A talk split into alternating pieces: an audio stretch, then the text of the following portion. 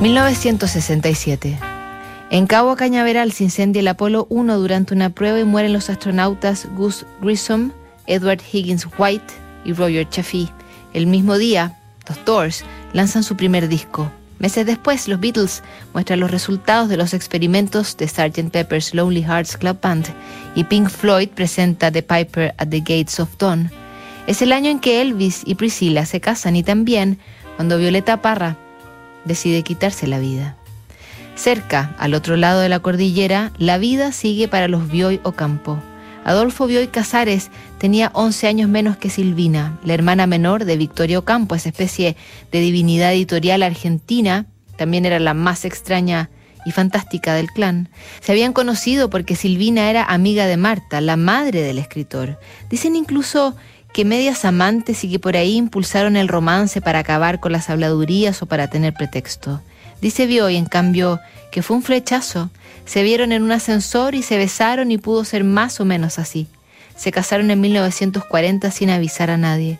Iban de la estancia a Buenos Aires, de Buenos Aires al mar, hasta donde fuera llegaba Borges el gran amigo de la pareja, y desde donde fuera Bioy, rescataba o iniciaba romances que se supone Silvina conocía y aceptaba, pero de todos modos sufría.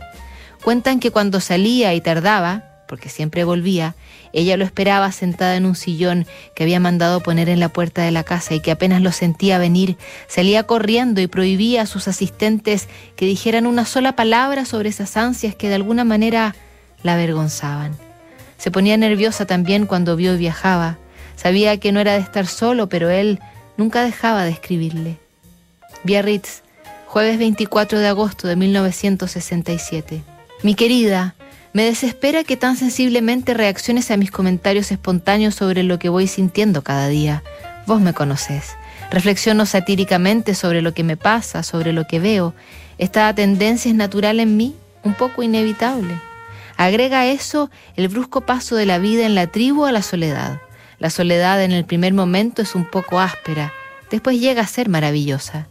Ya en Le Touquet tuve la impresión de hacer un íntimo y tranquilo balance de todo, la impresión de encontrarme conmigo, después de haberme perdido de vista en el agolpamiento de la vida en Buenos Aires.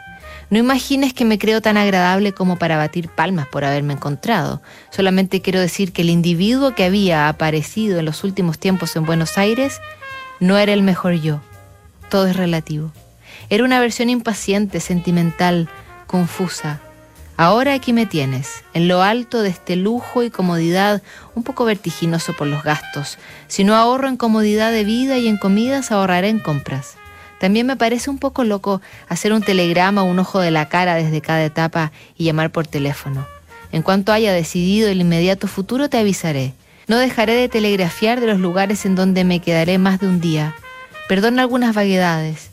El descanso, las decisiones y los planes inflexibles no concuerdan armoniosamente.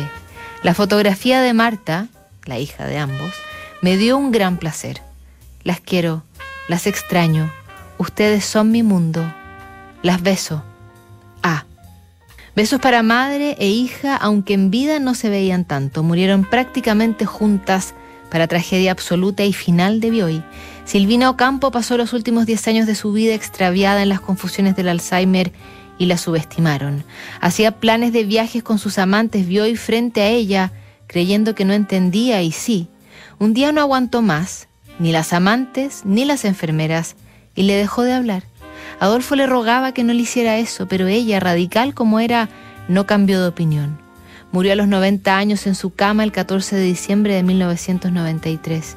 El duelo fue oscuro e intenso. El viudo mandó cerrar con llave la pieza de Silvina. Se paseaba como un fantasma extrañando a la escritora, arrepentido quizá. El 4 de enero de 1994, 20 días después, Marta camina a ver a una amiga cuando un auto choca en Avenida Las Heras. Otro sale volando y cae encima de Marta, quitándole la vida. Nadie se atrevía a contarle a Bioy, que enloqueció cuando supo mucho más tarde. Si ya protestaba contra, como dijo, la nada que provoca la muerte tras la partida de Silvina, con lo de Marta dijo simplemente, lo real es el dolor. La próxima semana seguimos revisando cartas notables aquí en Duna.